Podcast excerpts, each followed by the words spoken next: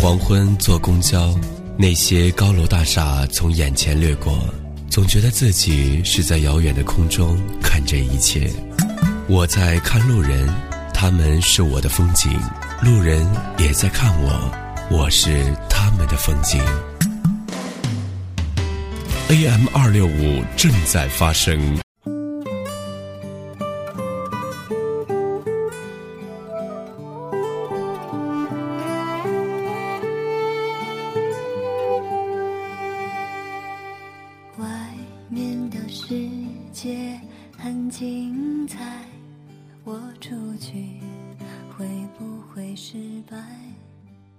火车慢慢启动时，我看着窗外掠过的北京城，万家灯火，听着一个来自北京的声音，他说：“我是小川，现在北京，你还好吗？”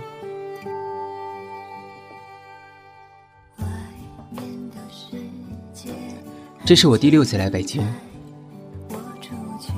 在失业半年后，还有滋有味的。回来过暑假，和朋友在 KTV 里声嘶力竭。二零零九年，突然发现自己就这么悄无声息的老去。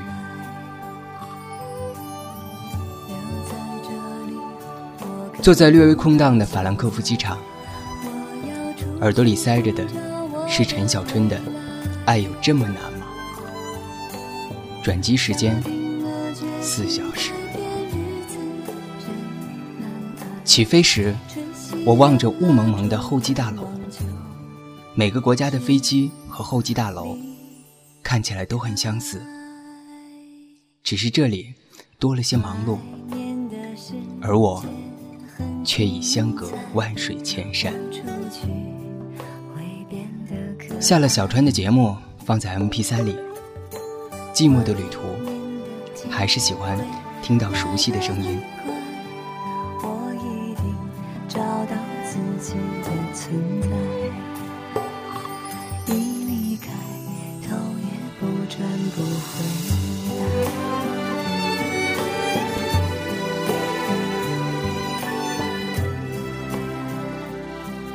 我们总要学会一个人不寂寞，学会一个人品味孤单，学会一个人慢慢长大。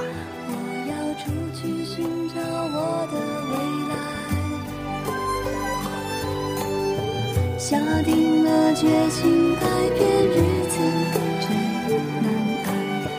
吹熄了蜡烛，愿望就是离开。简单生活广播，陪你走过那些和青春一起成长的日子。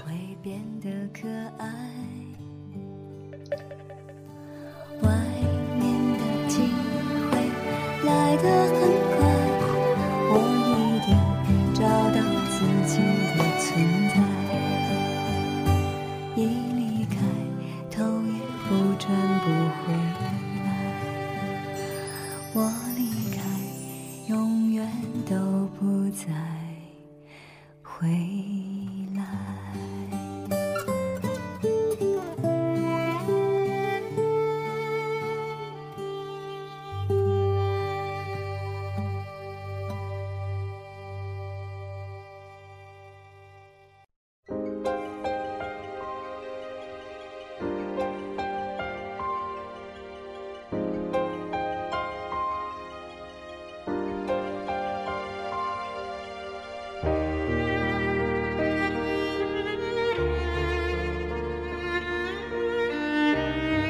记忆中的冬天，雪是大地唯一的盛装。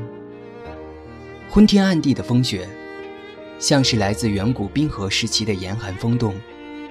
地上的冻土层会很快僵硬，渐渐的被白雪覆盖，情不自禁的就生出一种陌生的寒气。那些随风瑟瑟抖落的白色精灵。也逐渐演变成我们眼中所看到的银白色的大地。许多年前，男人总是夹着旧旧的公文包，伴随着这样的景色，赶往幼儿园，去接门口那个一边玩雪，一边等待的孩子。当男人找到孩子时，会带有歉意的拉着孩子的手，对他说：“很冷吧？我们一起回家。”孩子总会假装生气的说：“你又迟到，罚你买一个大大卷哦。”听到孩子这样说，男人冻得干涩的嘴巴咧开笑道：“说，喏，我已经买了。”于是，孩子嘟起小嘴儿，也咧开笑笑。男人走在前面，孩子在后面嚼着泡泡糖，紧紧地跟着，并把手伸入男人的腰际，扣住腰带，争取着一些为数不多的温暖。落在男人肩头的雪，把他渲染得更加气宇轩昂，而孩子。早已轻轻闭上双眼。就这样，男人拉着孩子一起走进风雪迷雾里。那个男人是我父亲。很多时候，每逢冬天，我脑海里总会浮现出这样的一个景象，以及那片雪地里一大一小、一深一浅的脚印。如今的我，早已不需要等待父亲来接我回家，也很少在超市的柜台里发现当年紫色外包装、名叫“大大卷”的泡泡糖了。亦是深刻怀念当年那么纯粹的雪。冬至那天，寒流南下，因为下午去画室的缘故，自己只穿了一件薄薄的外套。上晚自习的时候。父亲的出现让我惊讶无比。他拿着厚厚的棉袄，用责备的语气说道：“不知道冷啊你，你进去吧，我走了。”回到教室的我，穿着爸爸送来的棉袄，拉起领口，把头深深的埋在里面。以前他说：“很冷吗？我们一起回家。”现在他说：“不知道冷啊你，我走了。”不知道为什么，穿着棉袄的我，突然就模糊的想起当年的那个跟在男人身后，把手伸进他腰间的温暖。当年的那个男人已经老去，只是温暖依旧。天气真的很冷了。想去买条厚厚的围巾，把自己严严实实的包裹起来，温暖好了自己，也来温暖温暖你。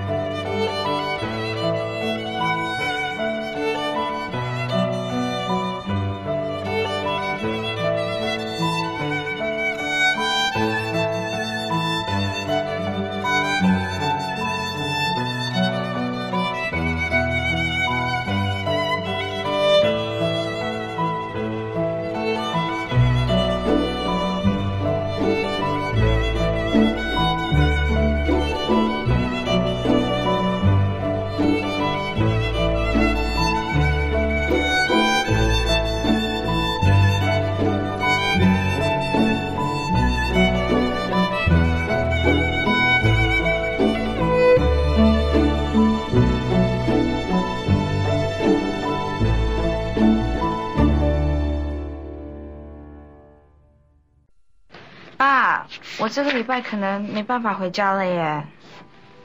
对呀，对啊，比较忙哦。爸爸的背是我回家经验里最深刻的记忆。每次回家的路上一定会经过的那个糖厂福利社。我记得那里冰棒的味道，像父亲背的味道。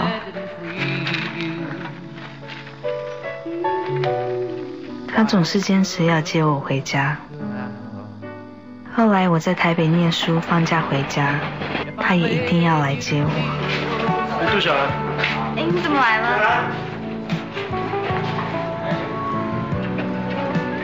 杜家一下。怎么了？喂，阿爸，我明天想回家耶。不用了，不用了，我买车了。我第一次开车回家。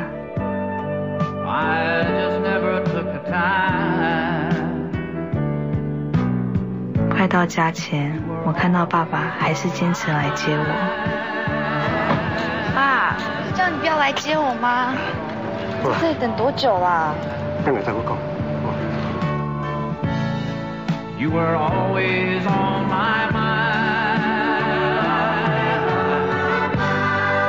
我想，他是怕我忘了回家的路吧。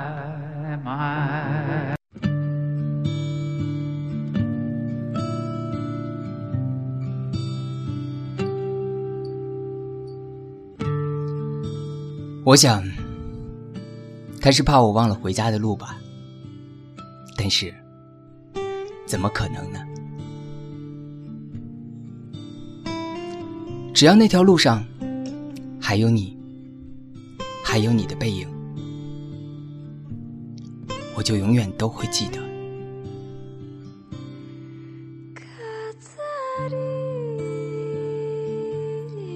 北京时间二十三点十五分五十六秒，你还在吗？你还好吗？喝了一杯冰水，吃了一根雪糕，吹着电扇，现在的我舒舒服服的坐在屏幕的这端和你说话。我是小川，现在北京，这里是简单生活广播。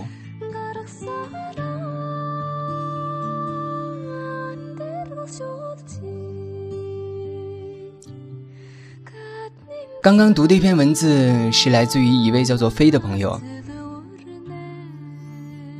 这位朋友在我们的豆瓣小组留下了以上长长的一段文字。他跟我说，这是去年冬天的博文了。原谅我写的很差，因为我才高一。在我看这篇博文写的很让我感动。父亲的那种内敛，还有随着年纪的增大，越来越不善于表达的感情，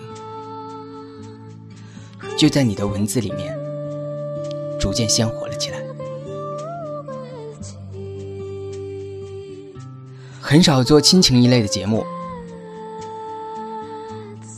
这档节目拖了好久好久。本来是想错过父亲节之后。但是因为七七八八零零总总的事情，一直也没有机会坐在这里把这档节目奉献给大家。那么今天有这样的契机，攒足了音乐，休息好了心情，配合这首来自于戴青塔纳的《寂静天空》，今天。小川要和大家分享的是父亲的背影，回家的路。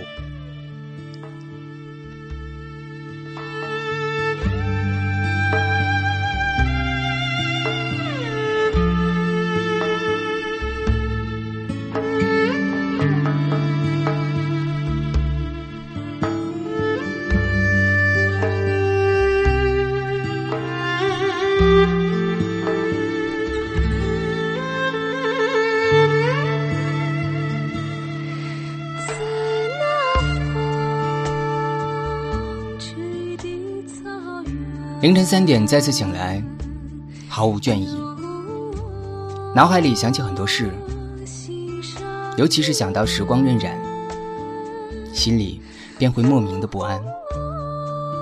想起昨日给父亲发短信，他回过来的信息和我预想的一样，只是简单的几句话，再无他言。什么时候我们之间变得这么疏离了？想想自上大学之后，给他发的最多的短信，就是要他给我打生活费，从不通上一通电话。上高中那会儿，还给他写信呢，他还去学校看我。傍晚时分，我挽着他的手在一中附近散步。印象最深的是小时候不舒服，他俯下身子摸我的额头。用满是胡渣的脸来亲我，眼神里满满的关爱。这般美好的时光，如一场盛大的幻觉，恍如隔世。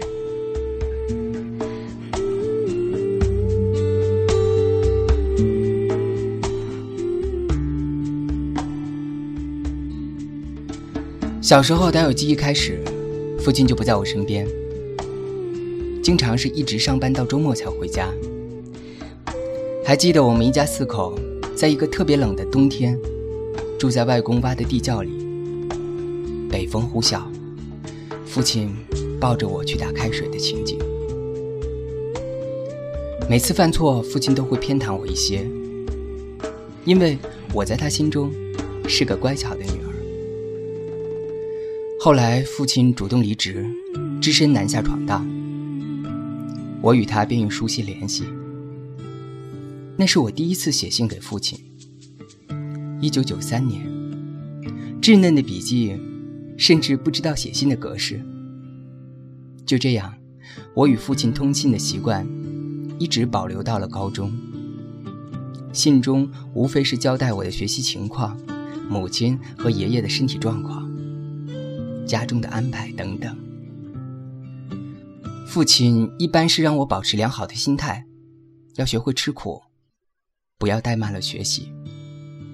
而今，我和父亲似乎没有什么话可说了，大多是过节的时候发个祝福的短信。我知道父亲需要的远不止这些，他希望子女过得幸福，不必为生计疲于奔波。他肯定也想过上衣食无忧的生活，只是我还不够努力。二零零九年，爱逃跑的姑娘要加油了。无论以什么样的姿态，都该起飞的。我依然是你心里。那个乖顺的小女儿，我依然深爱着你，爸爸，等我回家。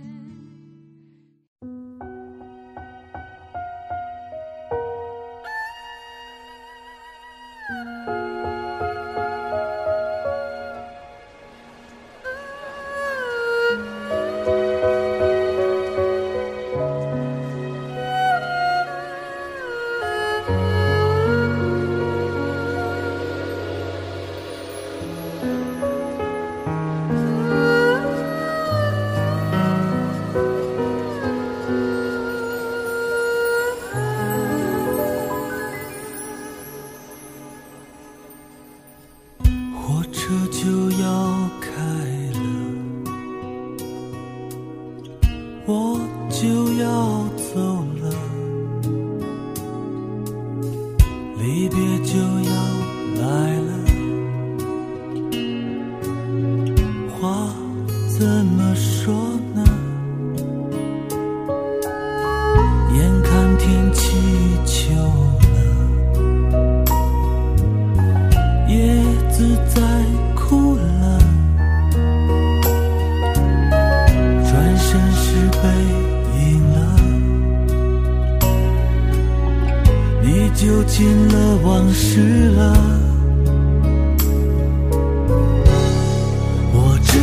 这以后，以后的以后，可能再见不到你了。只是那时候，既不愿意承认这年头。于是你转身后，转身了以后，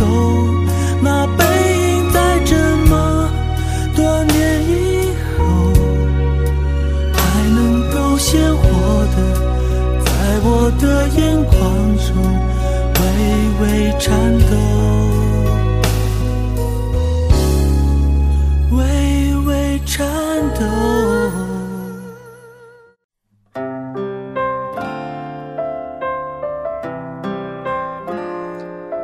有些话，我们以为放在心底，一直不说，就不会忘记。有一条路，我们以为一直记得，从不曾遗忘。可是有的时候，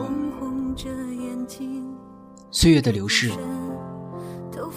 记忆的消散，那些久久没有办法出口的话，也许到最后真的要说的时候，反而失去了说的勇气和力量。那一条在记忆里印象深刻的路，真的踏上的时候。反而会觉得生疏，觉得茫然。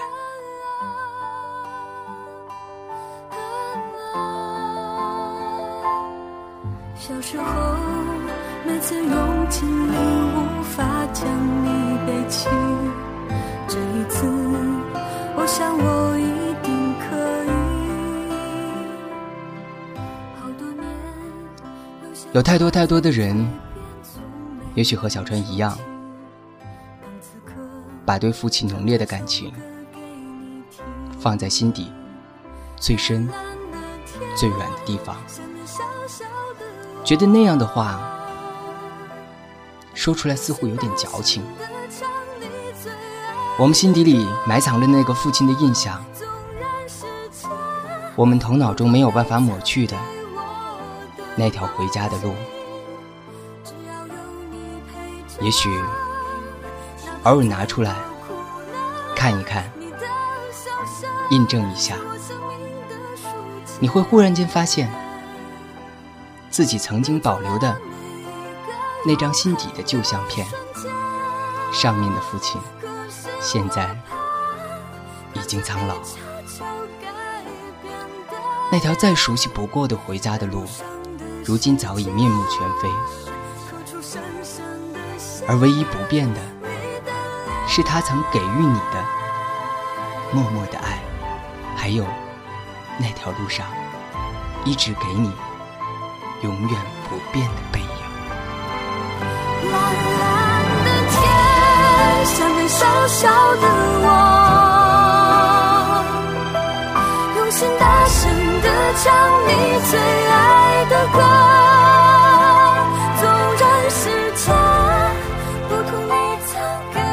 纵然世界不同，你曾给我的梦境，相信最美好的，一起在下一伴随着这样一首来自于王铮的父亲，今天的节目就到这儿了。我是小川，在首都北京，在网络的这一端，再一次拥抱你。父亲的背影，让我永远记得。那一条回家的路。